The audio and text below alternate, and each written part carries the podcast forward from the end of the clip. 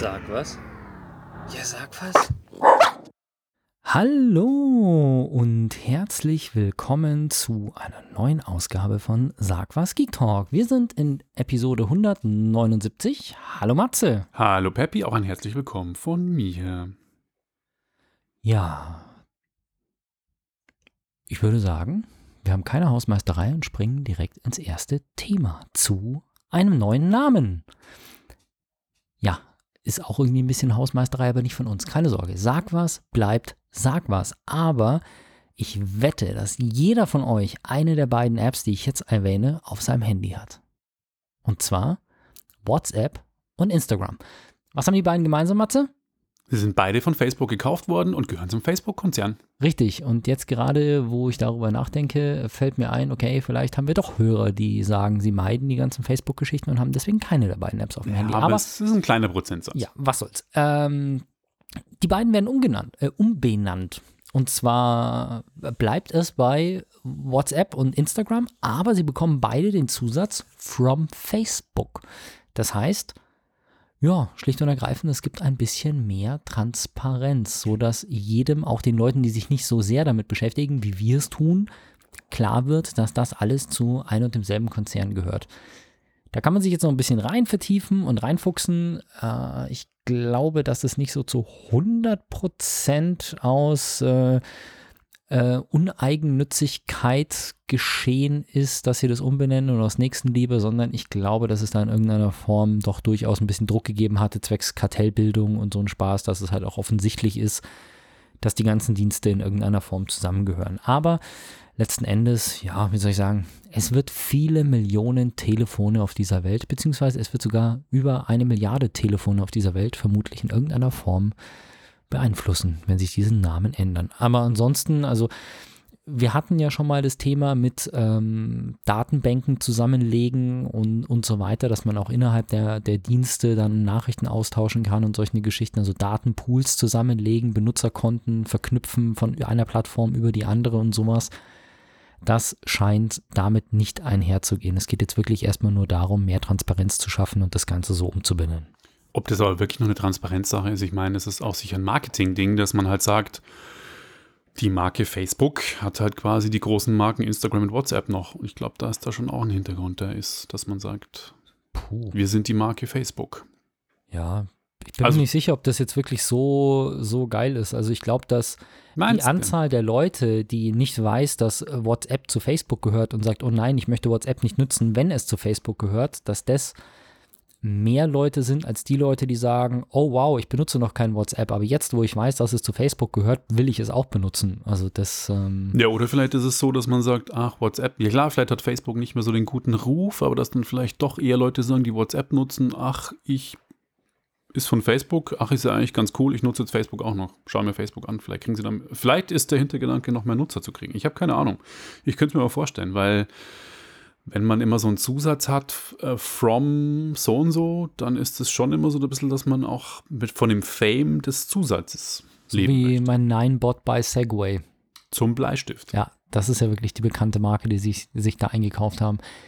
Interessanterweise muss ich in letzter Zeit wirklich eher feststellen, dass wenn ich mit Leuten über Messenger-Dienste diskutiere oder spreche, dass Leute dann sagen, nein, ich nutze kein WhatsApp, das gehört zu Facebook, ich benutze Threema, weil das ist verschlüsselt. Wo ich dann auch sagen muss, okay, das ist ja alles schön und gut, was du sagst, aber WhatsApp hat die deutlich bessere Verschlüsselung Ja. als Threema die hat, vermutlich. Bei Threema weiß man nicht, wie gut es verschlüsselt und das bedeutet halt einfach, du kannst dich nicht darauf verlassen, dass es funktioniert. Bei WhatsApp weiß man, wie, man, wie sie verschlüsseln und die verschlüsseln verdammt gut und zwar Ende zu Ende. Ja. Und nein, und aber das, das Lustige ist, dass dann oft kommt, ja, dann weiß ja Facebook, was ich schreibe. Nein, das wissen die nicht. Das brauchen sie auch nicht wissen. Das Interessante ist, dass sie wissen, mit wem du schreibst. Und ja, das weiß Facebook dann.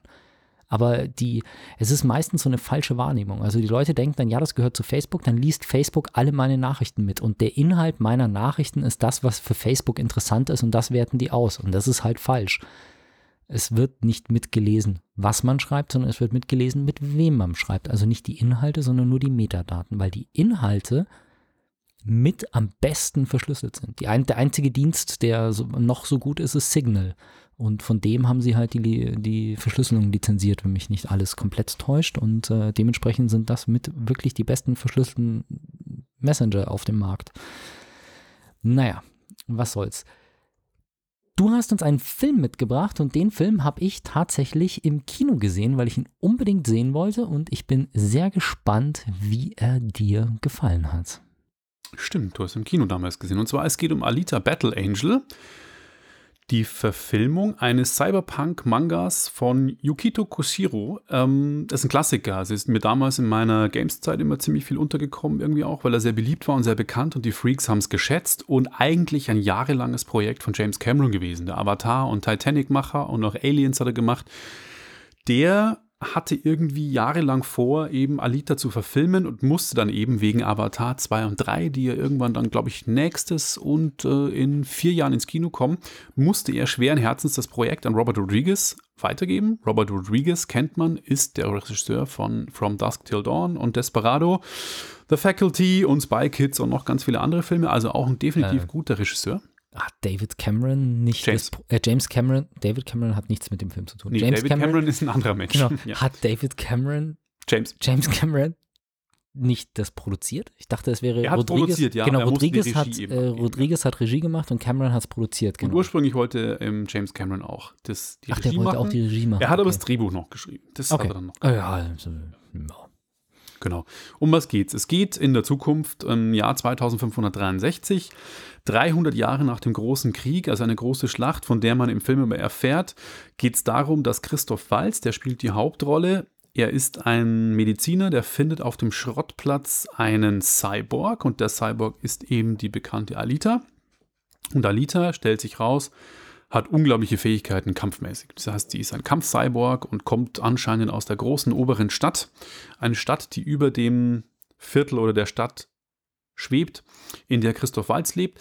Positiv an der Geschichte finde ich, dass sehr oft sind ja diese ganzen Cyberpunk- und Zukunftsgeschichten so, dass es düstere Städte sind mit hohen Wolkenkratzern aller Hongkong, wo es nur dunkel und regnet die ganze Zeit wie Blade Runner und Neonreklamen, sondern die Stadt in Alita, Iron City, ähm, ist tatsächlich eher so braun, eher so gelb-braun, so positiv mit warmeren Farben, Wüstenstadt, Tatooine-mäßig, fast schon wie ja. Star Wars gehalten. Genau.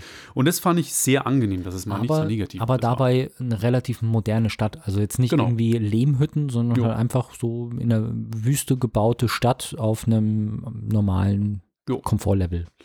Alita wird gespielt von Rosa Salazar, die spielt aber nicht als Schauspielerin wirklich Alita, sondern das ist eine Performance Capture ähm, Rolle. Das heißt, die wurde tatsächlich per Motion Capturing, also mit so Sensoren an ihrem Körper, hat die Bewegungen, Mimik und alles von Alita gespielt und wurde dann quasi per CGI in den Film eingefügt.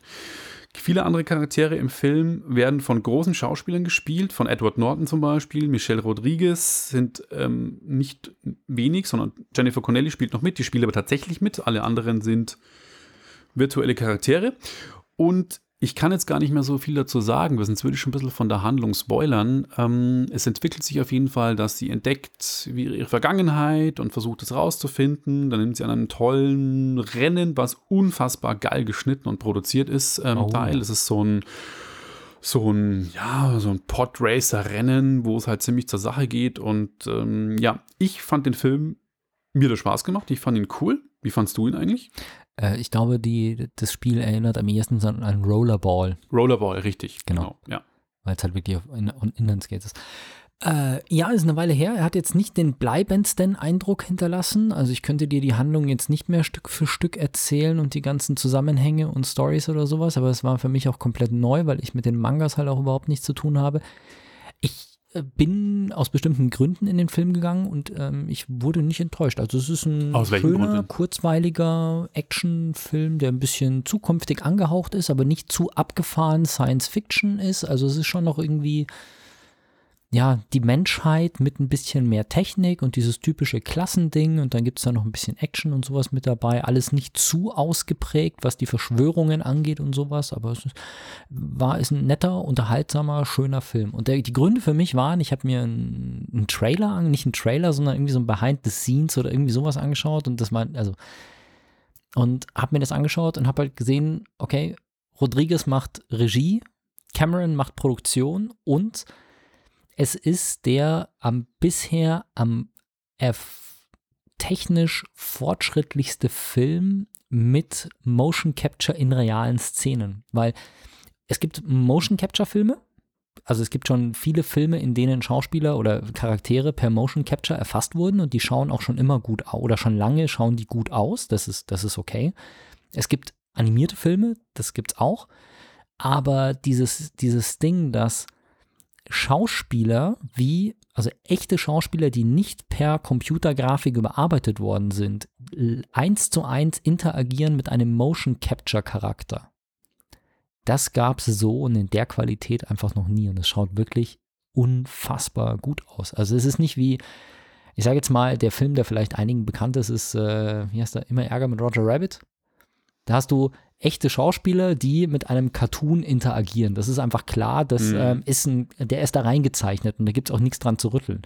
Aber Alita ist so gut, dass es halt fast echt ausschaut, wie eine echte Schauspielerin. Und das ist, ähm, ja, wie soll ich jetzt sagen, der fortschrittlichste Film, was das eben angeht mit Motion Capture Interaktion mit realen Schauspielern. Also das animiert und echt in einer Szene zusammenspielen. Und das war einfach ein Punkt, wo ich gesagt habe, okay, das möchte ich mir anschauen. Und die Handlung klingt auch nicht schlecht, weil vor allem, wie du sagst, die Action-Szenen, das, das große, äh, der, der große Showdown am Schluss, das ist schon sehr bildgewaltig. Also ich meine, ja, Rodriguez und Cameron sind ja jetzt auch durchaus Ja, also Bekannt für stimmt. Ich fand ihn auch super, was die Technik betrifft und auch wirklich geil gemacht. Ähm, das ist Jammern auf ganz hohem Niveau. Ja. Man sieht immer noch, dass Alita ein virtueller Charakter ist. Man sieht es Ja. halt an, an, manchmal ist es zu clean, die Haut, und es glänzt zu viel, die Augen.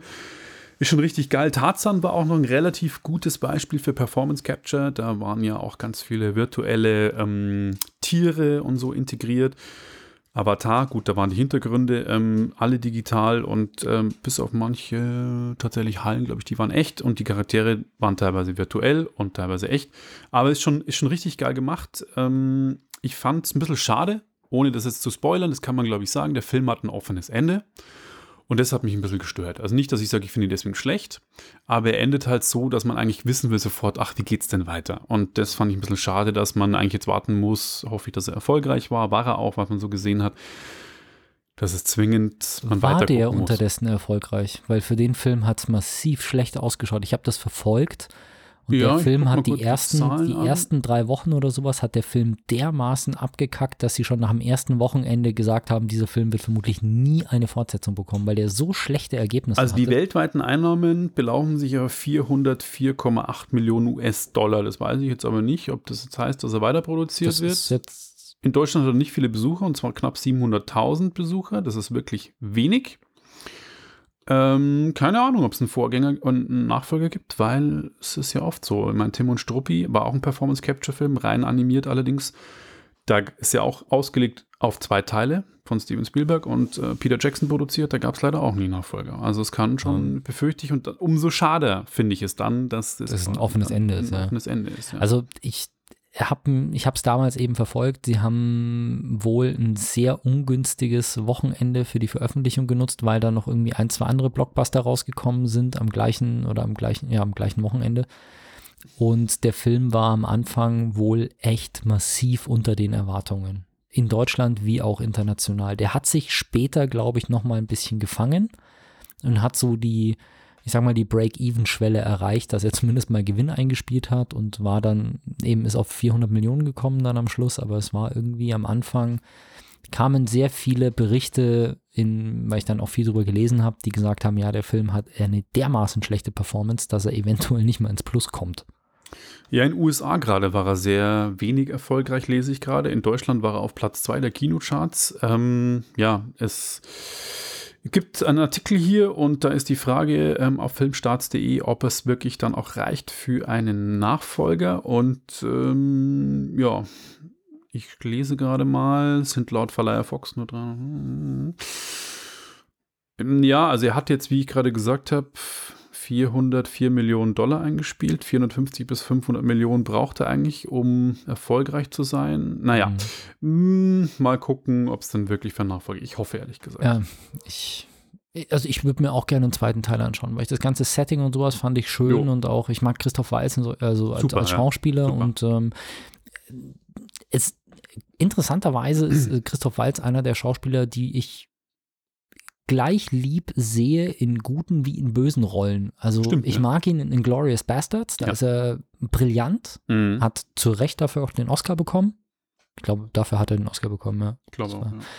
Äh, ich mag ihn aber auch hier, wo er der gutherzige, liebevolle, beschützende Mensch ist. Auch das mag ich unheimlich gerne. Also ich mag den Schauspieler einfach super.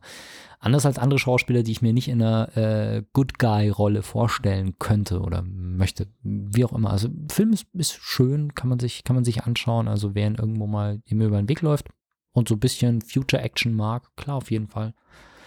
Ist auch nicht so schlimm. Also ich habe die Liebste mitgenommen und die fand ihn auch okay. Also er ist äh, so für jemanden, der nicht so auf Science Fiction, Action, Star Trek, Star Wars steht, ist er auch okay und akzeptabel. Ja, dann gehen wir aus der Zukunft direkt in die Zukunft, oder? Absolut. Wir sind immer Augmented Reality. Augmented Reality, die Zukunft. Und ich habe jetzt quasi sowas wie die HoloLens, aber halt in geil. Wir haben, und das habe ich bei der ähm, festgestellt, peinlicherweise, als ich das Thema vorbereitet habe, wir haben mal ein Interview zur HoloLens gemacht und ich habe es verlegt. Es ist weg.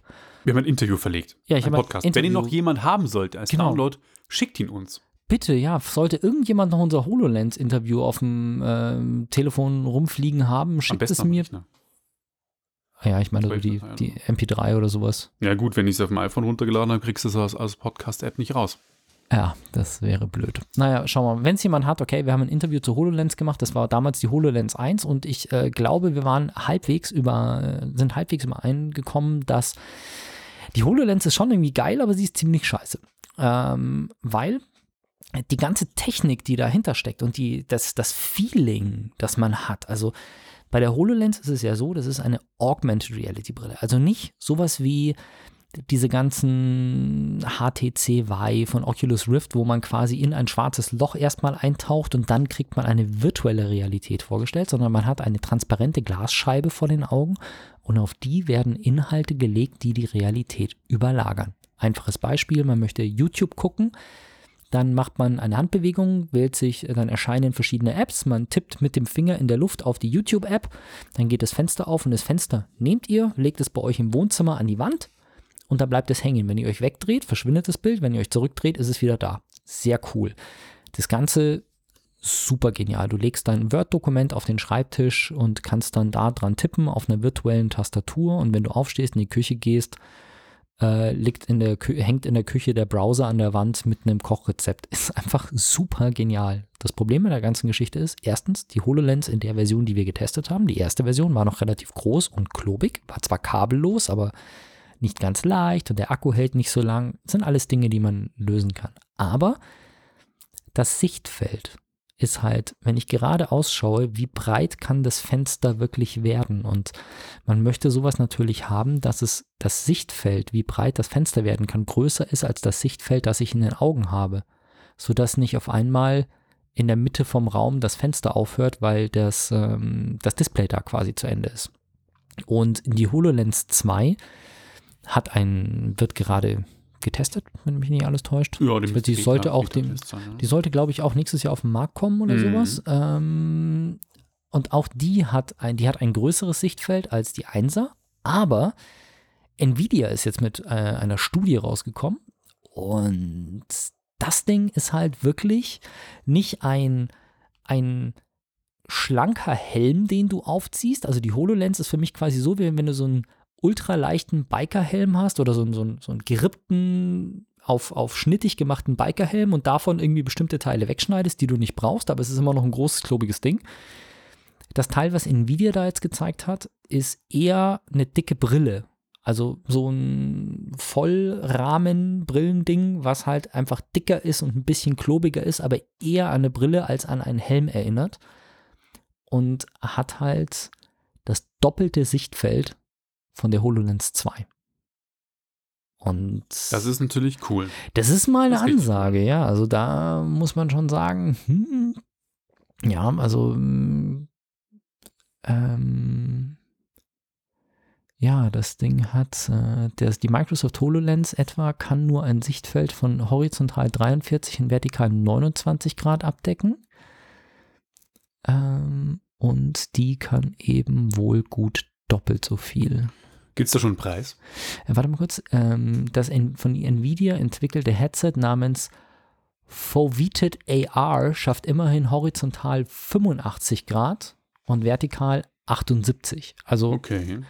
ja, äh, technische Umsetzung, Fakten zu Nvidia.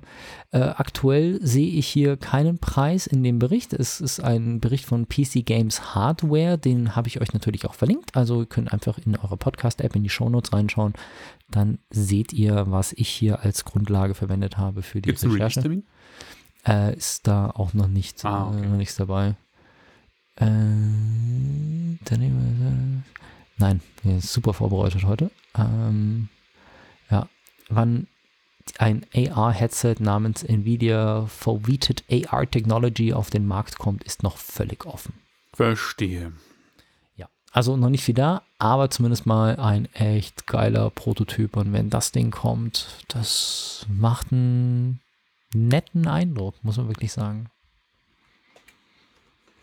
Und von der Technik kommen wir im Livestream, leider aus rechtlichen Gründen im Download, nicht auf einen alten Hip-Hop-Track, der schon zwei Jahre alt ist, tatsächlich 2017, von Lemur. Jetzt heißt er Lemur, früher hieß er Herr von Grau, zusammen mit Martin McFly. Ah, der sagt mir auch was. Hier, den, den kennst du wahrscheinlich, weil Marty McFly dir ein Begriff ist. Marty McFly Nein, ich ist. kenne auch Herr von Grau. Ach, Herr von Grau kennst du. Ja, stimmt. Du hast Du von hast- dem schon öfter mal was. Genau, und du hast mich damals auch mal auf acht Konzert Jahren, gefahren. wir machen seit acht Stimmt, ja. Jahren den Podcast. Ich habe schon mal Herr von Grau gehört. Das stimmt. Herr von Grau gibt es ja nicht mehr, er heißt es Lemur und ähm, der Track ist auch schon ein bisschen älter. Er heißt Rheinsteiger Champions League, ist ein bisschen düster, aber ich bin zufällig über Facebook, da wurde er gerepostet von Lemur, dachte ich mir, den höre ich mir jetzt mal an und dachte mir, ach Gott, den packe ich doch in die aktuelle Sendung, weil gerade so ein Sommerloch ist.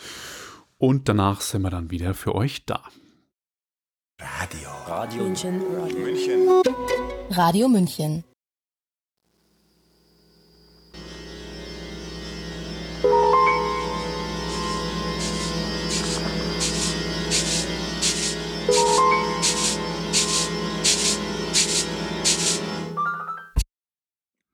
Und da sind wir wieder für euch. Richtig, das war im Livestream, war es Herr von Grau, heißt jetzt Lemur mit Rheinsteiger Champions League mit Martin McFly zusammen. Ich habe den Link auch für unsere Download-Zuhörer. Aus rechtlichen Gründen können wir das Lied ja da nicht einspielen. Habe ich den in den Shownotes verlinkt, da könnt ihr es euch reinziehen. Und ja, das war mein Sommer-Füll-Track, weil leider im Sommer nicht so viele neue Hip-Hop-Alben jetzt erschienen sind. Genau, deswegen dürft ihr, habt ihr jetzt die Erlaubnis, einmal kurz auf Pause zu drücken, in die Shownotes in eurer Podcast-App zu gucken. Da sind ja auch Kapitelmarken, das habt ihr gleich die richtigen Shownotes bei der Hand und klickt auf den Link und schaut euch das Video dazu an. Und jetzt seid ihr wieder da, genau, super. Und wir machen weiter mit dem ultimativen Zubehör für die Switch und das MacBook Pro. So, und jetzt frage ich dich, was ist das? Was für ein Zubehörteil könnte man für beide Geräte verwenden? Für das iPad, das MacBook, die Switch? Etwas, das du, ja, was man regelmäßig braucht. Also ich brauche es regelmäßig und ich benutze es auch gerade. Ein Ladegerät. Ein USB-C-Ladegerät. Äh, Ja, da habe ich ja vor kurzem mal ein geiles vorgestellt. In meinem, äh, das habe ich hier vorgestellt und auch in meinem äh, Urlaubstechnik-Video oder Reisetechnik-Video. Aber es geht tatsächlich darüber hinaus. Und zwar, also ich weiß nicht, wie oft du die Situation hast. Bei mir ist es jetzt folgendermaßen so: Wir haben einen Fernseher im Wohnzimmer, da steckt die Playstation dran, da steckt ähm, die Shield dran, da steckt die Switch dran. So, und im Schlafzimmer habe ich auch noch einen Fernseher und da hängt ein Fire TV dran. Übrigens das, was ich von jemandem abgekauft habe. Und jetzt ist es so, wenn ich ein bisschen meine Ruhe haben will, weil die Liebste im Wohnzimmer werkelt und ich möchte aber nicht einfach nur Netflix oder Amazon Prime gucken, sondern ich möchte Switch spielen, dann kann ich mich entweder ins Schlafzimmer legen mit der Switch und da auf dem kleinen Display spielen oder ich baue das Dock ab und trage es ins Schlafzimmer und schließe es da wieder an und alles drum und, und so weiter. Oder du nimmst die Switch mit zu Freunden, weil du sagst, hey, wir wollen mal Mario Kart spielen zu viert oder sowas. Dann musst du dir irgendwie was einfallen lassen, wie du das Ding vor Ort äh, laden kannst, wie du das Ding vor Ort auf den Fernseher bringst. Also baust du das Dock ab, nimmst das Dock mit. Und das ist irgendwie nervig. Und ein zweites Dock kaufen ist auch blöd, weil du hast die schöne kleine Switch und dann schleppst du das Dock mit. So. Und jetzt gibt es von Genki ein Crowdfunding-Projekt, was eine ziemlich geile Nummer ist. Wie groß das Ding am Schluss wirklich ist, sei jetzt dahingestellt, also bitte nicht auf den Millimeter festlegen, aber das hat so die Größenordnung von so einem äh, Wandladegerät für Handys. Also diese normalen Powerbricks, die man so in die Wand steckt. Und dieses Ding hat einen USB-C-Anschluss, hat einen USB-A-Anschluss und einen HDMI-Anschluss. Das heißt, du steckst deine Switch über USB-C an und er holt sich über USB, er gibt der Switch über USB-C Strom und holt sich aber das HDMI-Signal. Das heißt, wenn du deine Switch jetzt irgendwo an einem anderen Fernseher benutzen willst, brauchst du ein HDMI-Kabel, ein USB-C-Kabel und diesen Adapter. Du brauchst kein separates Netzteil, du brauchst kein separates Dock, gar nichts. Du brauchst einfach nur diese zwei Kabel und den einen Adapter. Und damit kannst du die Switch laden und sie zusätzlich an den Fernseher anstecken. Und das in einem kleinen, kompakten Format. Und die haben da noch ganz viel coole Technik mit drin, weil wir haben ja schon mal darüber diskutiert. Ich weiß nicht, ob wir das on-air gemacht haben oder off-air, aber ich habe ja ganz viele Schauergeschichten gehört über das Laden der Switch. Weil, wenn du ein billiges USB-C-Ladegerät mit ähm, viel Power hast, kann es passieren, und das ist wohl schon einige Male vorgekommen, dass dir dieses USB-C-Ladegerät die Switch platt macht, weil Nintendo ein leicht geändertes USB-C-Protokoll nutzt. Und da kann es wirklich passieren, dass die Switch quasi frittiert wird, wenn das Ladegerät zu viel Power drauf gibt. Viel schlimmer sind die nicht lizenzierten Docks. Ja, genau. Also die sind schlimmer. Die Ladegeräte sind es gar nicht so. Okay, also bei diesen nicht lizenzierten Docks ähm, und äh, Genki verwendet da halt auch nicht mal, also der, der Standard für so Elektronikzeug ist ja äh, Silizium und äh, Genki, ich muss mal kurz gucken, das haben die nämlich auf der Webseite relativ prominent dargestellt. Ähm, die verwenden kein Silizium, sondern die verwenden Gallium und Stickstoff anstatt Silizium, um diese ganze Elektronik da innen drin zu bauen. Und dadurch wird es leichter und es ist halt sehr, sehr hochwertig vom Bau her. Und das Coole an der ganzen Geschichte ist, dass ich weiß ehrlich gesagt nicht, mit wie viel Volt die Switch lädt und ich weiß auch nicht, mit wie viel Leistung die Switch lädt. Aber wie bei diesem Reisenetzteil, das ich habe, bei USB-C ist das Geile halt, dass die Geräte sich erstmal unterhalten und untereinander ausmachen, wie viel Strom sie brauchen. Das heißt, selbst wenn du da ein Netzteil ansteckst, das auch 19 Volt kann mit 60 Watt oder sowas und die Switch sagt, sie braucht bloß 5 Volt, dann kriegt sie auch bloß 5 Volt und wird nicht frittiert. Und dieses Ding von Genki kann halt, ich glaube, leg mich jetzt nicht fest, ich glaube 40 Watt oder sowas ausgeben, was schon mal eine ordentliche Leistung ist. Das heißt, du kannst mit dem Ding auch ein MacBook zum Beispiel laden. Und dann wird es halt auf einmal richtig interessant, weil du hast einen Stecker dabei und ich meine, was ich gerade gesagt habe, was ich hier habe, also mein Setup hier ist ja, ich sitze vor einem MacBook, mit dem ich die Aufnahme mache. An dem MacBook hängt ein USB-C-Adapter von Apple. Dieser USB-C-Adapter ist an einen Bildschirm angeschlossen und an ein Netzteil von Apple, was mich mit Strom versorgt. Mit diesem Genki-Adapter würde ich einfach den Genki-Adapter in den Strom stecken, von dem Genki-Adapter einen äh, Covert-Dock heißt es übrigens, äh, würde ich von dem Covert-Dock ein Kabel zum Display legen und ein Kabel zum MacBook. Ich bräuchte kein separates Netzteil, ich bräuchte keinen Adapter am, am Mac und ich könnte alles, auch das USB-C-Gerät, mein Audio-Interface, einfach direkt an dem, an dem Covert-Dock anschließen und ich hätte hier viel, viel weniger Kabel rumliegen und ich bräuchte anstatt einem Netzteil und einem Adapter, bräuchte ich nur noch das Covert-Dock. Das ist kleiner, leichter, und dabei halt sogar noch billiger, weil ein Original Apple-Netzteil kostet irgendwie, was ist es, 60, 70 Euro kostet das Netzteil. Nochmal irgendwie 20 Euro für den oder sogar noch mehr für den Multimedia-Adapter von Apple. Und das Genki Dock gibt es aktuell bei Kickstarter für 59 US-Dollar und wenn ihr 69 Dollar drauflegt, das ist der einzige Wermutstropfen, das Ding kommt nur mit einem US-Anschluss, aber für 69 Dollar kriegst du quasi noch ein, ein internationales Global Traveler Adapter Pack dazu, sodass du das Dock wirklich auf der ganzen Welt benutzen kannst. Und damit ist es sowohl interessant für Switch-Gamer als auch für wirklich Business-Anwendungen, wenn du mit deinem MacBook regelmäßig an irgendwelchen fremden Displays Präsentationen hältst oder sowas, weil du steckst ein Teil an und hast quasi Strom und Verbindung zum Display in einem. Und das ist, finde ich, echt geil. Das ist cool, ja. Also ich habe mir das gestern auch angeguckt, das Teil. Ich bin gespannt, wenn es rauskommt, wie es dann wirklich von der Qualität ist und ob es alles so hinhaut. Aber klingt auf dem Papier wirklich gut. Man muss an der Stelle dazu sagen, es ist nicht das erste Produkt, das Genki rausbringt. Also Genki hat wohl auch einen recht beliebten Bluetooth-Adapter für die Switch, dass du halt deine Switch Bluetooth-fähig machen kannst. Also wir haben jetzt hier nicht ein No-Name-Startup, von dem man noch nie irgendeine Leistung gesehen hat, sondern wir haben eine Firma, die schon mal gezeigt hat, dass sie Qualität liefern kann und vor allem erstmal, dass sie überhaupt liefern kann, weil das ist ja schon mal das erste Problem bei, bei so Kickstarter-Kampagnen. Ja. Und ja, also es ist, ähm, ist wirklich eine coole Nummer. Ich habe das letzten Freitag, habe ich das, glaube ich, entdeckt und als ich dann auf die Kickstarter-Seite geguckt habe, da waren es äh, 790 Unterstützer. Dann habe ich es unserem Praktikanten gezeigt, der auch Switch spielt.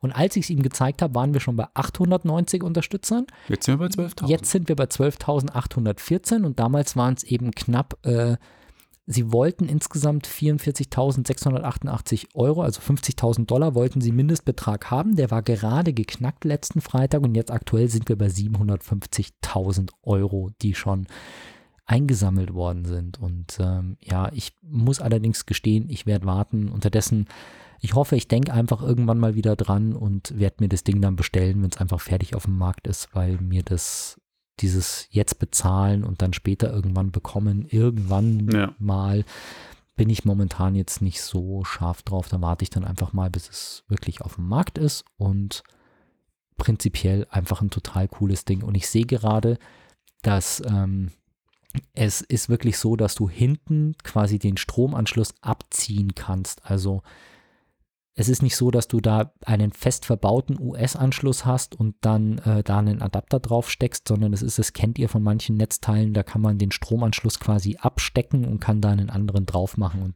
sowas kriegt man halt dann damit mit einem US-Stecker, mit einem Euro-Stecker, mit einem UK-Stecker, also diese typischen Varianten, da bekommt man all im Traveler-Kit mit dazu. Ich finde es super, aber jetzt muss ich leider kurz mal wieder so einen kleinen Dämpfer machen, weil ich jetzt gerade danach gesucht habe. Es hat nur eine Alles HDMI 1.4 Schnittstelle. Das heißt, wenn du ein MacBook anschließt, kannst du keine 4K-Auflösung bei 60 Hertz nutzen, was für mich schon, oder generell keine 4K-Auflösung, wäre für mich schon ein K.O.-Kriterium, dass ich sage, ich nehme es für den Mac nicht her.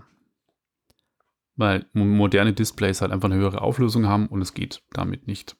Okay, der, das ist der Switch geschuldet wahrscheinlich. Also ich glaube, dass ähm, die Frage ist jetzt, wofür man es hernimmt. Wenn du in einem 4K-Monitor arbeitest, dann scheidet das aus. Aber wenn du jetzt sagst, okay, du schmeißt, also ich habe zum Beispiel ein Netzteil im Büro liegen, ich habe hier am, am, am Studio-Setup ein Netzteil fest verbaut und wenn ich unterwegs bin, dann nehme ich halt irgendein kleines leise, äh, Reiseladegerät mit.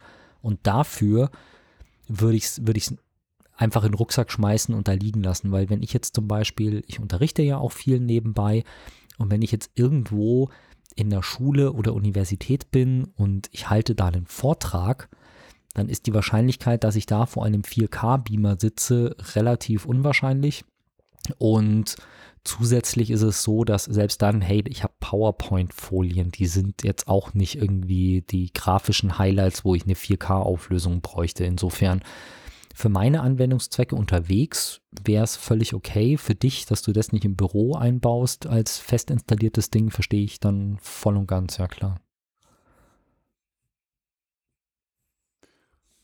Und von Hardware kommen wir zu noch einer Bewegtbildgeschichte, die ich gesehen habe, und zwar auf Amazon Prime. Bin sehr gespannt, ja. The Boys, hast du schon gesehen? Nee, sagt mir gar nichts. Also Ach, sagt dir gar nichts? Nee, okay. ich, äh, ich gucke zwar momentan relativ viel Prime, Mhm. Ähm, The Flash und Blindspot. Aber auch bei der Werbung, die bei Amazon ja jetzt eigentlich fast vor jeder Episode läuft, kriege ich momentan eigentlich eher Amazing Miss Maisel und äh, Good Omen und Lucifer oder sowas angezeigt. The Boys habe ich weder in der Werbung noch sonst irgendwo wirklich gesehen. Also wenn du vor ein paar Wochen die App gestartet hast und auch auf Amazon äh, auf der dem Shop warst, dann hast du The Boys Werbung zwingend eingeblendet bekommen. Also ich habe es eingeblendet bekommen und dachte mir, was ist denn das? Das ist irgendwie so ein Schwarz-Weiß-Bild gewesen und ähm, irgendwie so komisch. Also für mich, mich hat es null interessiert. Und dann hat es mir jemand in unserer Multiplayer-Chat-Gruppe empfohlen und ich dachte mir, oh, ich bin immer noch skeptisch. Es geht um kaputte Superhelden und eine Bürgerwehr, die gegen die kämpft. Dachte mir, ey, Superhelden, das Oh, es Thema ist habe auf ich Platz, gefressen. auf Platz 1 bei. Und es ist mega. Es ist deine Serie. Du musst es gucken. Alles es klar. ist eine der geilsten Serien, die ich seit langem gesehen habe. Und ich bin sehr vorsichtig mit Aussagen wie, du musst was gucken. Aber diese Serie ist wie Deadpool als Fernsehserie. Also es ist wirklich, es geht um, ohne jetzt zu viel zu spoilern, aber es geht um Superhelden, die auch in einer Organisation, es ist im Prinzip alles eine, eine negative Satire von dem ganzen Marvel-Kram. Und darum geht es eben, dass es ähm, sieben Superhelden, die angeführt werden von einem Typen, der heißt Homelander, der ist wie Captain America, beziehungsweise eine Mischung aus Captain America und Superman, hat auch irgendwie auch so die Uniform an mit den schönen amerikanischen Flaggen und die blonde Mähne und auch das schöne Kinn. Und da gibt es zwei Ladies, die im Team sind. Da gibt es so einen Fischmenschen, der wie Aquaman ist, der heißt The Deep. Also sie haben die ganzen Superhelden, die es bei DC und bei Marvel gibt, satirisch gut übersetzt, ohne aber zu krass zu klauen.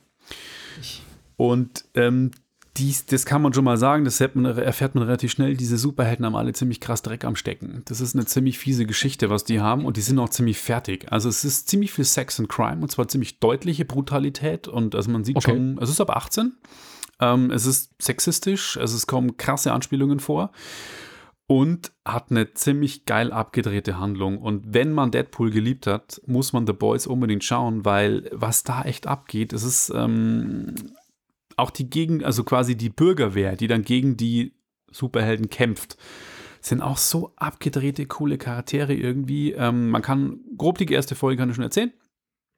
Ein Hauptdarsteller, der, ähm, die Superhelden sind omnipräsent in dieser Welt, in der diese Serie spielt. Und der Hauptdarsteller hat eine Freundin, irgendwie arbeitet in so einem kleinen Radioladen, verkauft da irgendwie Fernseher und Radio und äh, Technik-Equipment und er trifft seine Freundin und die wollen zusammen aus dem Laden gehen. Und seine Freundin wird von einem Typen, der heißt A-Train, der schneller als Lichtgeschwindigkeit laufen kann, einfach umgelaufen und platzt vor ihm. Blut, Blutfontäne ohne Ende. Er will sie küssen, sie steht leicht an der Straße am Eck und auf einmal macht's Platsch. Ihm spritzt das blutige Gedärme ins Gesicht und denkst du schon, Alter, was ist hier denn gerade passiert? Freundin tot. Okay. A-Train ist halt dummerweise durch seine Freundin durchgelaufen. Und das führt dann dazu, dass er natürlich mega gepisst ist auf die Superhelden-Geschichten halt. Klar, weil seine. Freundin ist deswegen tot. Und dann trifft er halt ähm, interessanterweise Carl Urban, so heißt der Schauspieler, der in der Serie einen FBI-Agenten spielt und der unterstützt ihn dann irgendwie, um aufzudecken, dass da irgendwas nicht ganz richtig ist bei den Jungs. Und dann wird die Geschichte aufgedeckt und Wirklich, ohne zu viel zu spoilern, die Serie ist richtig geil. Ich habe die innerhalb von einer Woche mit meiner Frau durchgebinged, die auch gesagt hat am Anfang so, oh, das ist wieder so eine Männerserie, da geht es noch um Superhelden, äh, also und so Brutalo-Typen, aber sie fand es dann auch richtig cool und wollte dann gesagt, komm, schau mal, schau mal noch mal eine Serie. Und ich so, ja, okay, guck, guck mal noch mal eine Folge. Ähm, richtig cool und da hat Amazon einen guten Einkauf gemacht, hat auch gute Ratings auf IMDb, ich glaube 9.1 für manche Folgen sogar. Mm. Okay. Es gibt eine zweite Staffel, die ist jetzt, glaube ich, schon in Produktion und zu Recht und auf allen Comic-Cons dieser Welt wurden ja auch die Folgen schon im Vorfeld gezeigt und da war es auch richtig, richtig fett. Ist übrigens auch in super Qualität verfügbar, also 4K HDR, auch auf Amazon, ist immer ein bisschen schwierig zu finden im Menü, aber man findet sie, wenn man sucht. Unbedingt schauen, ich fand's sensationell und freue mich wahnsinnig auf die zweite Staffel. Das ist jetzt gut, dass du das noch gesagt hast mit 4K HDR, weil ich habe hier, ich werde über das äh, verlängerte Wochenende mich wahrscheinlich ein wenig auf die äh, faule Haut legen. Äh, Nicht zu Hause, sondern habe dann unterwegs mein iPad dabei. Und ich habe jetzt gerade hier parallel schon die gesamte erste Staffel in den Download-Ordner geschmissen, dass er die mal äh, mitnimmt, wenn ich äh, unterwegs bin. Und äh, schauen wir mal, vielleicht werde ich doch Good Omen dann äh, jetzt am Wochenende gucken und wenn ich dann wieder zurück bin und den großen Fernseher mit 4K und HDR habe, mir das da dann anschauen, The Boys. Aber es ist auf jeden Fall gerade nach deiner Erzählung raufgerutscht auf die nächste oder übernächste Serie, die ich angucken werde. Ich bin sehr gespannt. Momentan bin ich noch ein bisschen bei The Flash. Und da habe ich, glaube ich, noch eine ganze Staffel. Hm. Ich komme gerade durcheinander, was ich angucken soll.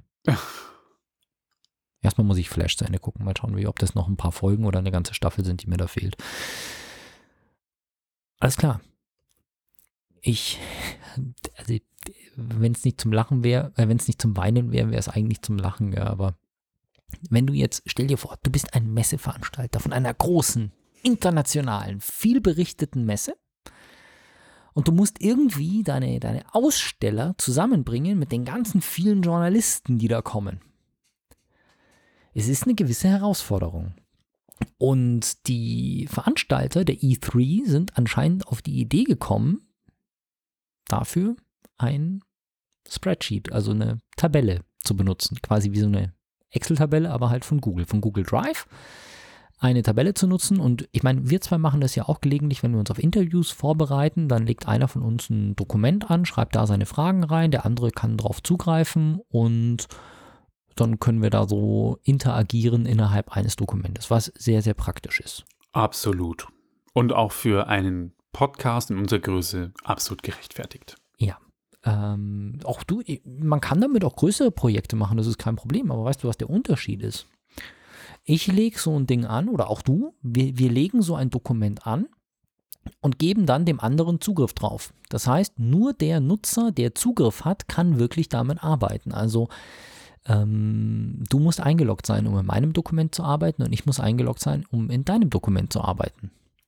Man kann die Dinge auch öffentlich machen und das scheint bei der E3 passiert zu sein. Das heißt, sobald du den Link bekommst, kannst du einfach darauf zugreifen, egal wer du bist, egal ob du ein Aussteller bist oder nicht. Und die E3 hatte halt ein Dokument, in dem von die gesamten Kontaktinformationen, also detaillierte Kontaktinformationen, so Name, Redaktion, Telefonnummer, E-Mail-Adresse, was weiß ich alles, gespeichert sind von insgesamt über 2000 Journalisten, Content Creators und anderen Leuten, die für Pressekontakte von Unternehmen interessant sind.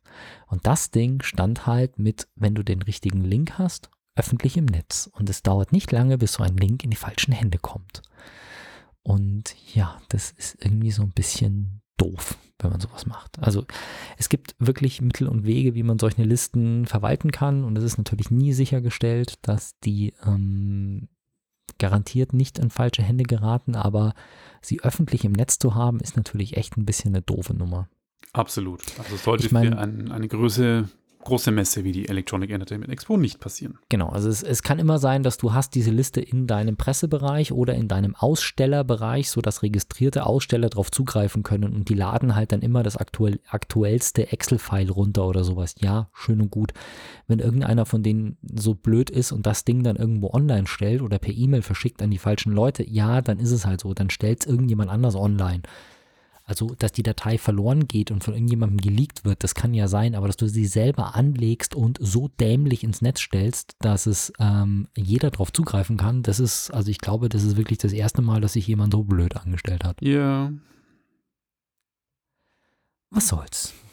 Es geht wieder um Videospiele beim nächsten Thema. Ja, wir bleiben bei Videospielen. Und zwar stellen wir die Frage, nein, wir stellen sie eigentlich nicht, weil sonst wären wir alle schon irgendwie äh, im Knast oder tot. Äh, sind Videospiele verantwortlich für Amokläufe? Ein heiß diskutiertes Thema, zu der das nach jedem einzelnen Amoklauf hochkocht und äh, gerade eben gab es in den USA ja wieder zwei sehr tragische Unglücke mit Dutzenden von Toten, äh, wo in zwei Städten Leute um sich geschossen haben. Das war jetzt alles gerade vor zwei Wochen, glaube ich. Ja, El Paso. El Paso Und in Dayton? Texas und Dayton, Ohio, gell? Genau, mit insgesamt, ich glaube, über, was war es, 30 Tote, 50 Tote, irgendwie 30 sowas. Also Ja. ziemlich viel und, Mhm. äh, und immer wenn sowas passiert, kommt die Frage, sind Videospiele verantwortlich für Amokläufe? Und ja, wie soll ich sagen, ähm, wenn ich mir so die Leute anschaue in meinem Umfeld, die wirklich viel zocken und auch brutale Spiele zocken, dann sind das im Regelfall sehr ausgeglichene, ruhige Menschen,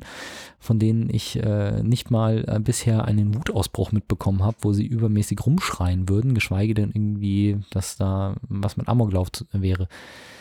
Das Interessante bei dem Thema ist, dass es gibt halt einen Haufen Studien, die immer zitiert werden, wo es heißt, ja, sie sind verantwortlich dafür, sie sind verantwortlich für ein höheres Gewaltpotenzial und nein, es gibt Studien, die sagen, sie sind definitiv nicht verantwortlich dafür. Und ja, es gibt jetzt von MyLab und diesen Kanal habe ich ja schon mal empfohlen. Der setzt sich sehr, sehr entspannt und detailliert mit hochkomplexen Themen auseinander und erklärt auch immer nicht nur, was die Studie sagt, sondern worauf man bei einer Studie achten muss. Und klingt sehr trocken, aber die macht es, also Mai macht es sehr, sehr, sehr gut. Es ist einfach super zum Zuschauen. Es ist an sich leider vom Schnitt her sehr modern. Das heißt, es ist so im LeFloid-Style sehr, sehr schnell geschnitten, sehr hart geschnitten. Das ist ein bisschen gewöhnungsbedürftig, aber ich halte es aus bei den Videos, weil die halt einfach gut sind. Und die nimmt sich dem ganzen Thema mal an und sagt nicht nur, es gibt die Studie und es gibt die Studie, sondern die erklärt halt auch sehr genau, wie, was sind Studiendesigns, mit denen du sowas messen kannst? Was sind die Dinge, worauf man achten muss bei solchen Geschichten? Und so ist es zum Beispiel so, ja, es gibt etliche ähm, Studien, die belegen, und das ist auch gut nachprüfbar, dass ähm, Killerspiele in Anführungszeichen zu gewalttätigen Gedanken führen. Es gibt aber keinerlei belegten Zusammenhang darüber, ob gewalttätige Gedanken tatsächlich zu gewalttätigen Handlungen führen. Und es gibt kaum, äh, keine Studie, die wirklich belegt, dass gewalttätige Handlungen dadurch gefördert werden. Lediglich gewalttätige Gedanken. Und da ist ein Wer, ein weiter, weiter Schritt dazwischen. Und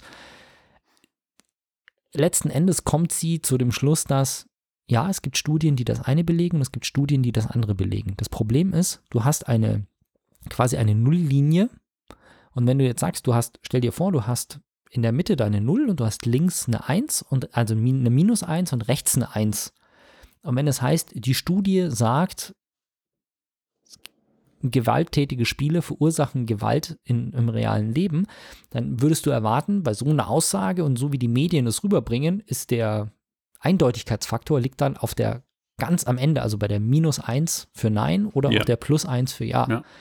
Das Problem ist, dass wenn du das jetzt mal so bildlich darstellst, liegen die einen halt bei 0,0,1 und die anderen bei minus 0,1. Das heißt, die Studien, die egal in welche Richtung sie gehen, die liegen im Endeffekt ganz, ganz knapp beieinander, weil die einen sagen, wir sind uns, äh, wir, wir sehen keinerlei direkten Zusammenhang und die anderen sagen, es könnte sein, dass es einen kleinen Zusammenhang gibt. Und das sind so viele Umweltfaktoren, die da noch mit reinfließen. Und diese ganzen Designs, wie macht man solche psychologischen Erhebungen? Und damit man das einfach mal versteht, wie kann ich überhaupt messen? Wie kann ich sowas überhaupt messen? Und wo sind die Probleme bei diesen Messungen? Auf all das geht sie ein. Es ist ein 20-minütiges Video und zu guter Letzt ähm, sollen wir den Schluss vorwegnehmen, weil ich fand ihn wirklich sehr schön. Mach's doch.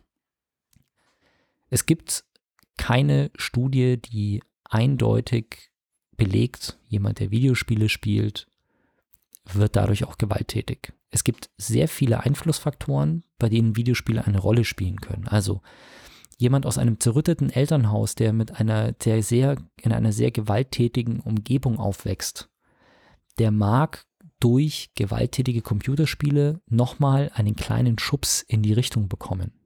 Der bei jemandem aus einem gesunden oder aus einem äh, harmonischen Elternhaus oder aus einer harmonischen Familie vielleicht völlig irrelevant wäre, mag es bei dem vielleicht nochmal ein Tropfen auf den heißen Stein sein, aber nur eben ein Tropfen auf den heißen Stein. Und das gilt nicht nur für Videospiele, sondern das sind Videospiele, das ist Gewalt in Filmen, generell Gewalt in Medien und, und das ist der schöne Punkt, den ich äh, finde, den sie da aufzeigt, das gilt auch für Nachrichten. Wenn du dir heutzutage Nachrichten anschaust, hast du teilweise so brutale und äh, so, so brutale Bilder und so viel Gewalt in Nachrichten, dass selbst das den gleichen Effekt haben kann wie Videospiele. Also sie regt es an, dass man sagt, wir können eine Debatte führen darüber, wie viel Gewalt wir Kindern in welchem Alter zumuten wollen. Yeah. Aber es geht nicht darum, ob Videospiele wirklich Amokläufe auslösen, sondern es geht darum, wie viel Gewalt zeigen wir unseren Kindern in Medien. Völlig egal, ob das ein Computerspiel ist, ob das eine Nachrichtensendung ist oder ob das ein Film ist. Und seien wir mal ehrlich, gewalttätige Computerspiele sind im Regelfall ab 16 oder ab 18. Also ein Call of Duty, ein Counter-Strike oder sonst irgendwas, die Dinger sind ab 18. Aus einem Grund. Ja, die spielen viele Leute unter 18, aber das sollten sie nicht. Das steht auch auf der Verpackung. Nachrichten laufen halt auch im Fernsehen, auch Ja. zu Uhrzeiten, wo Kinder vielleicht noch gucken. Und ähm, ja, das ist halt auch einfach ein Punkt, den man beachten muss. Und ähm, trotzdem, dass man zu dem Ergebnis kommt, schaut euch das Video an. Es ist einfach genial und es erklärt sehr, sehr schön die Hintergründe von solchen Studien, vergleicht auch einige Studien, zeigt auch viele Berichte, wie darüber in den Medien berichtet wird und deckt halt eben genau das auf. Also die spricht auch über die Studien, die wirklich in den Nachrichtenmagazinen oder in den Diskussionsforen oder Diskussionssendungen dazu zitiert werden und äh, es ist ein Blick wert. Auf jeden Fall. Okay, klingt aber echt interessant. Ich glaube, ich ziehe mir das Video mal rein. Auf jeden Fall ist echt super und ähm, ist auch nicht zu krass geschnitten, also zu, zu, zu heftig, dass man davon Kopfschmerzen bekommt, wie bei LeFloid manchmal. Und zu guter Letzt, du hast eine Kamera für uns.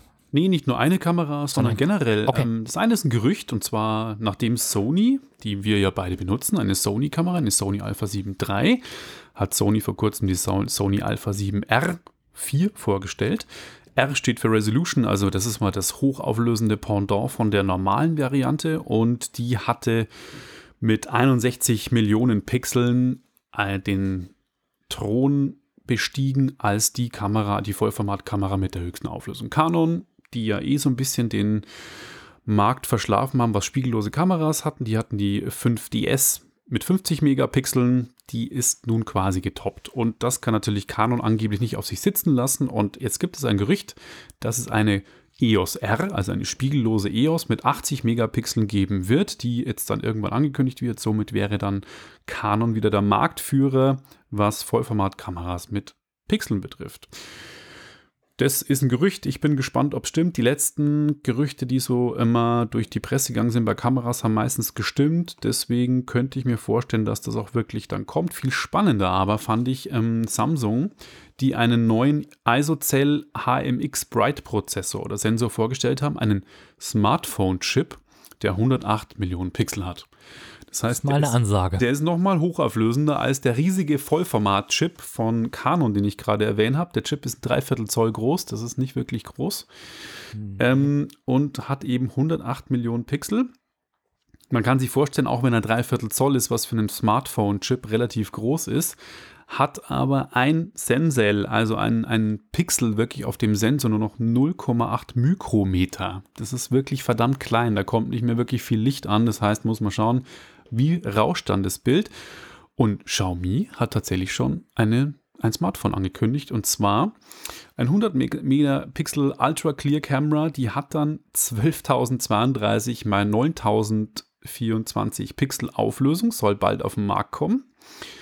Und da bin ich echt gespannt. Xiaomi-Handys sind ja vom Preis-Leistungs-Verhältnis immer ganz cool. Das Besondere an diesem Chip ist aber, dass man ähm, mit Binning ähm, die Pixel zusammenfassen kann. Das heißt, man kann die Pixel in einem Block zusammenfassen und hat dann quasi nur noch einen Pixel.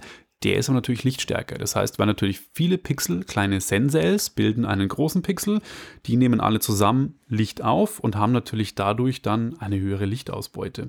Und damit hat man dann einen 6K-Videomodus, was natürlich dann auch die Frage ist, warum nehme ich mit so einem Handy 6K-Video auf, weil ich kann es mir auch nicht mal in 6K anschauen. Die Displays haben es ja gar nicht. Wer schließt denn schon sein Handy an einen 4K-Fernseher an oder 6K-Fernseher? Aber mei, äh, das muss Du man, glaube kannst ich. halt dann. Du kannst halt dann. Äh, es Musst wird es ja nicht machen. Der Sinn und Unsinn von 4K-Video in Smartphones und so ist, glaube ich, die Diskussion müßig, weil es ist möglich, deswegen wird es gemacht. 6K-Smartphones werden auf den Markt kommen, genauso wie die 8K-Smartphones auf den Markt kommen werden. Hm. Interessant wird es halt irgendwie in der Post-Production, ob man da irgendwie dann KI-Algorithmen mit mehr Details füttern kann, wenn man so hohe Auflösung hat. Und dann kann man das Bild ja runterskalieren. Also man hat ja 108 Megapixel und man skaliert es dann vielleicht irgendwie runter und kann dann nur bestimmte Bildausschnitte davon nehmen. Alles gut und schön. Krass nur, ähm, was halt mal wieder in den Smartphones an kameramäßig abgeht. Und da bin ich mal gespannt, wie dann die großen Kamerahersteller irgendwann langsam mithalten wollen mit diesen ganzen Ja, wobei wir ja auch wissen, dass mehr Auflösung nicht wirklich immer besser ist. Also Das ist muss richtig. man ja ganz klar dazu sagen. Das letzte Mal hat man das ja gesehen bei diesen Point-and-Shoot-Kameras, also diese kleinen Taschenknipsen. Da ging es auch irgendwann nur noch darum, die erste hatte 4 Megapixel, dann Genau. gab es irgendwie mit 6 und mit 8 und mit 12 und die hatten zwar immer mehr Megapixel, aber die Bilder sind auf einmal wieder schlechter geworden, als sie vorher waren und das liegt halt einfach genau an dem Punkt, wenn die Pixel kleiner werden, dann wird auch die Lichtausbeute schlechter und dann werden die, oder ja, dann wird halt das Bild an sich, obwohl es größer aufgelöst ist, nicht unbedingt schärfer und besser und cooler dadurch. Das stimmt, wobei ich sagen muss, dass mit den ganzen Tricks mit immer lichtstärkeren Chips und mit immer besseren Linsen auch in den Smartphones und mit teilweise Doppel- oder Dreifachlinsen, die verschiedene Brennweiten und ähm, Lichtstärken haben, und auch teilweise optischen Zoom, was ja schon mit Spiegeln jetzt geht, dass Mhm. und auch RAW, dass diese Kameras auch Roh-Bilddatenaufnahme inzwischen unterstützen, schon beeindruckende Qualität und auch mit der richtigen Software beeindruckende Qualität auf den Smartphones geht und die Kluft, wie du gerade sagst, die Kompaktkameras zu großen Spielreflex, die es damals gab, nicht mehr, bei weitem nicht mehr so krass ist, wie wenn du ein vernünftiges Smartphone hast und eine vernünftige Kamera. Also da ist Das, der Spalt nicht mehr so groß. Nein, die Ja. vor allem, weil die Smartphones heute bei weitem, obwohl die Chips vielleicht noch kleiner sind, ähm, die Smartphones den Point-and-Shoots in vielen Fällen schon überlegen sind, weil ein Smartphone halt einfach viel mehr mit dem Bild macht. Also ein Smartphone hat halt einfach einen intelligenteren Prozess dahinter, was du gar nicht merkst, die halt automatisch schon das Smartphone erkennt halt im Zweifelsfall, dass du gerade eine Landschaft fotografierst, wo der Himmel ist und legt da halt automatisch schon mal die ersten Filter drauf, dass äh, der Himmel schön rauskommt und die Landschaft trotzdem sattgrün ist. Und was habe ich jetzt gerade gehört vom Pixel 2, äh, Pixel 3 ist glaube ich das aktuelle, da kommt jetzt das Pixel 4 Ja. von Google. Ja. Da hat gerade in der Fotografie, also Vrind Fotografie habe ich mir gerade angehört mit Holger Klein und Chris Marquardt. Und der Chris hat da erzählt, dass das Pixel beginnt zu fotografieren in dem Moment, in dem du die Kamera startest. Also sobald du die Kamera startest, fängt das Ding an, Fotos zu machen, von dem, wo du nichts mitbekommst davon. Und wenn du dann tatsächlich den Auslöser drückst, dann weiß das halt, das Handy halt, in was du fotografieren wolltest und kann dann halt aus den Bildern davor und denen, die du da ausgelöst hast und denen danach auch nochmal wirklich rausrechnen, was da auf dem Bild zu sehen sein sollte und sowas. Und das ist halt eine Sache, die machen halt weder Point-and-Shoots noch Spiegelreflexkameras. Also so, ähm, so geniale Prozesse oder so geniale Softwareunterstützung, wie du in den Handys hast, hast du halt in der Kamera, selbst in den großen Spiegelreflexkameras nicht. Und deswegen holen die Handys halt auch krass auf. Und damit würde ich sagen, sind wir durch mit dieser Episode und äh, wünschen euch allen eine schöne Zeit und bis Zum nächsten, nächsten Mal. Vielen Dank. Bis dann. Ciao. ciao. ciao. Wenn euch das nun gefallen hat, dann liked uns auf facebook.com slash sagwaspodcast und abonniert uns auf iTunes oder im Podcatcher eures Vertrauens. Alle Infos zur Show, den Themen und alle Folgen gibt es auch auf www.sag-was.com. Fragen, Anregungen und Feedback nehmen wir gerne über Facebook oder als Kommentar auf der Website entgegen. Und wenn ihr gerade Zeit habt, dann bewertet uns doch bei der Podcast-Plattform, auf der ihr uns gefunden habt.